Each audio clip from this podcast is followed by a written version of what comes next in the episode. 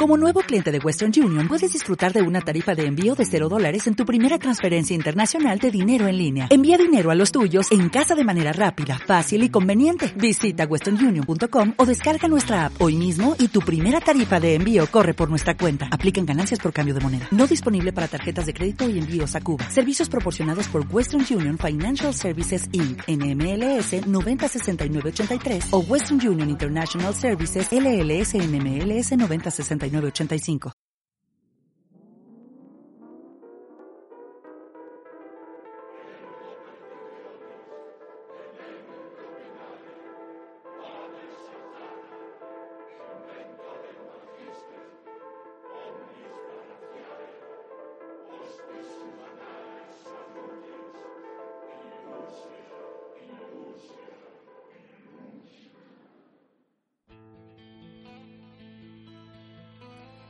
Muy buenas y bienvenidos a un nuevo capítulo de Inexplicable Poz.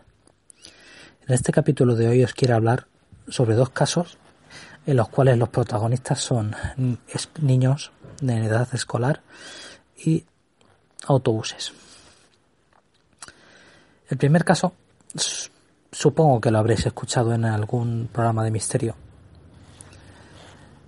y está localizado aquí en España en Santa Cristina de la Polvorosa, en Zamora, en el puente sobre el río Orbigo. Corría el año 1979, el 10 de abril, y este autobús trasladaba niños procedentes de Vigo, del Colegio Vista Alegre, que bueno, pues eh, habían sido premiados con una ruta por, por España habían visitado Madrid, Salamanca y Toledo. Bueno, pues ya de vuelta iban estos niños más un militar que habían montado en... Bueno, pues este chico había perdido el autobús y bueno, en... a mitad de camino les pidió a estos, a al, al conductor del autobús que si podía montar que tenía que ir a Benavente. Y bueno, le montaron. En fin, bueno, pues este transporte llega a, este puente y el autobús, sin querer, toca lo que es el, el petril del final del puente. El petril es un, bueno, pues un, una piedra del puente, un tope, lo que hace que el autobús eh, pierda su trayectoria, vuelque y caiga al río, con tan mala suerte de que cae en un pozo de unos 7-8 metros. Bueno, pues lo, lo, lo complicado de esta historia es la situación del puente. El pozo.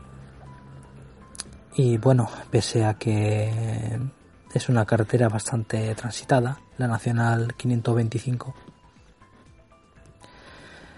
Eh, se empiezan a empieza a haber gente que, ve la situación, se tiran al río,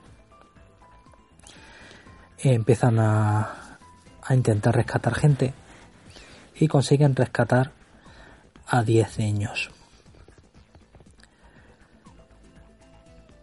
Bueno, pues estuvieron varios días, localizaron el, al final el autobús y pudieron rescatar a, a todas las víctimas. Lo, lo triste de esto, aparte de todas las víctimas, es el tiempo que se tardó en, en poder rescatar los, los cuerpos ya que bueno, el autobús recorrió una distancia bastante importante, ya que la corriente del río era bastante fuerte.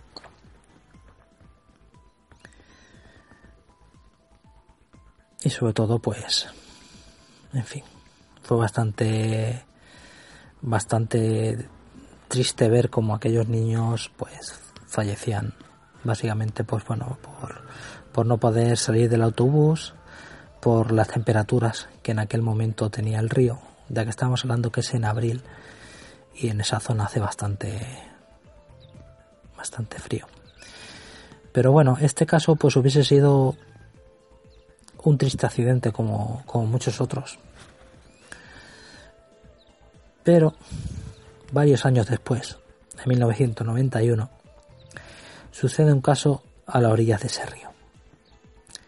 Hay una familia que venían pues de, camping con una caravana, con unas tiendas de campaña y deciden pues pasar hacer noche a las orillas a la orilla del río en una chopera que había ahí bastante bastante maja. Bueno, pues se dividieron en dos grupos.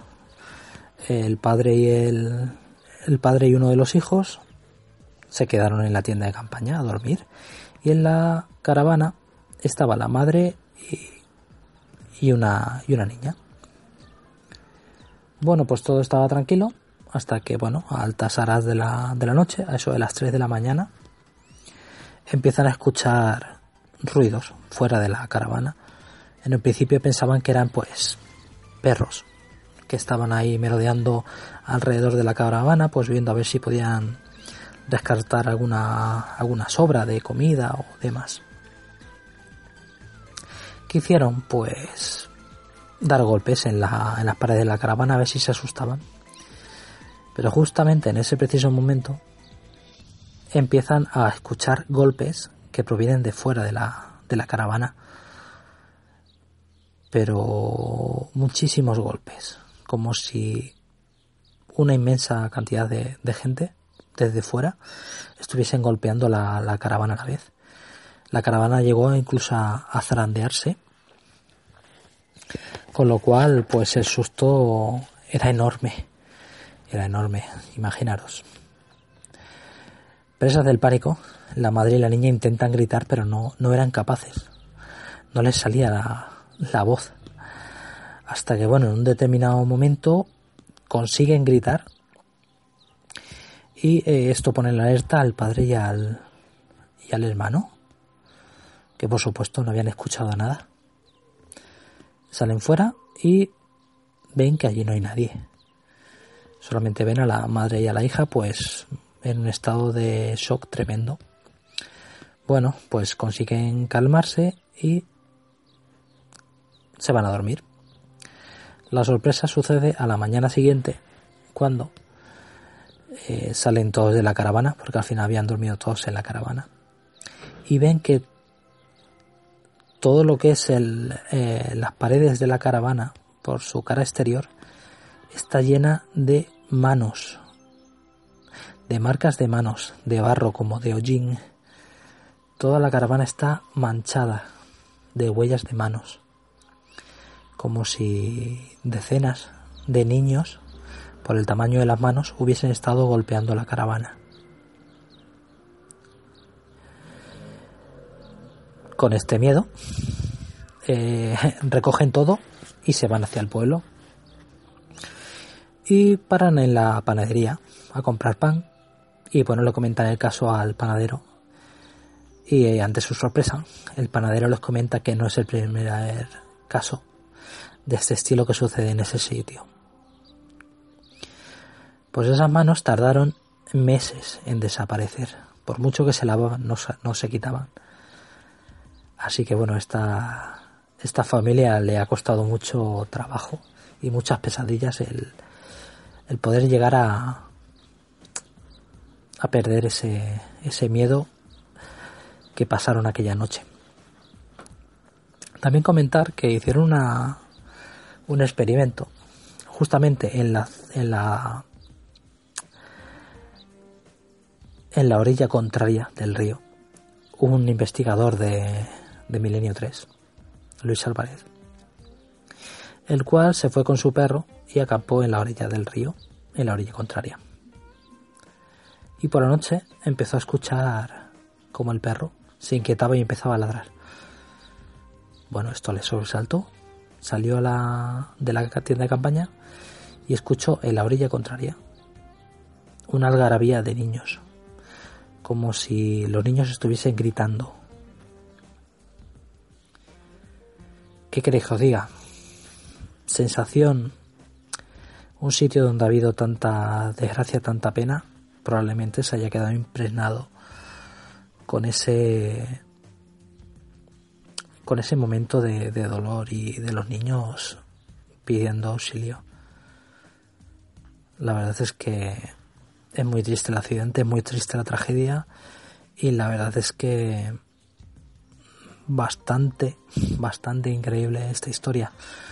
Pero yo os puedo garantizar que no pasaría la noche en esas orillas. Bueno, y en relación con este caso, os quiero hablar de otra situación eh, hasta cierto punto parecida. Y es la de unos niños y un microbús escolar en San Antonio, Texas. Bueno, pues es curioso. Eh, en los años 40, un microbús escolar va terminando de hacer su, ruta, su ruta diaria y tiene que cruzar un paso a nivel. Con tan mala fortuna que cuando está cruzando el motor se para y el microbús no consigue arrancar. Bueno, pues el, el microbús fue arrollado por un tren y falleció el conductor y los 10 niños que viajaban en él. Bueno, pues curiosamente en ese punto, en ese paso a nivel, que en este momento eh, no está en uso, ya que esa línea férrea no presta servicio, pues si te acercas con el coche y paras justamente en el paso a nivel, notarás como eh, una fuerza te empuja el coche y te saca del, del paso a nivel. Pones punto muerto, dejas el coche quieto y una fuerza te saca del, del paso a nivel. Pensaréis que tiene pendiente, pero no, curiosamente, lo que tiene es una cuesta arriba. Con lo cual, lo lógico es que el coche saliese para abajo. Pues no, el coche va hacia adelante y sale del, del paso a nivel. Esto se ha tomado como, como una costumbre, como una atracción, y la gente eh, llega hasta allí y deja el coche en esa situación. Y les pasa eso. Se han grabado muchas psicofonías, se han hecho fotos en las cuales se ven siluetas blancas. Y la gente se ha, cogido una costumbre. Y es que en la parte trasera del coche eh, echan polvo de talco.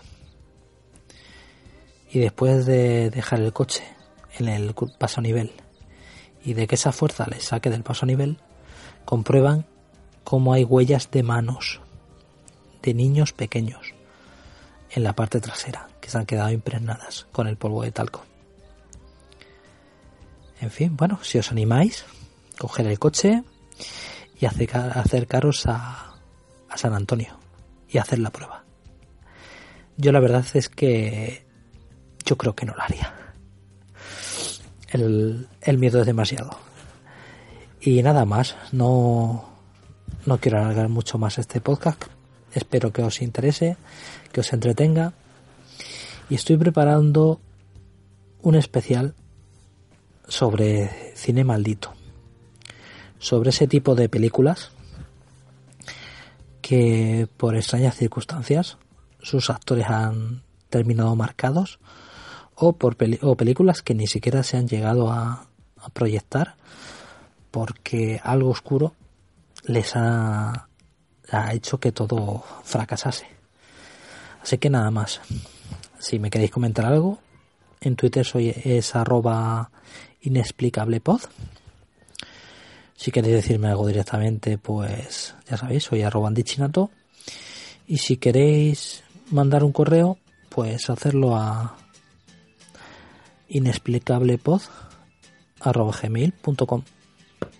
Un saludo para todos y bueno, que el misterio os acompañe.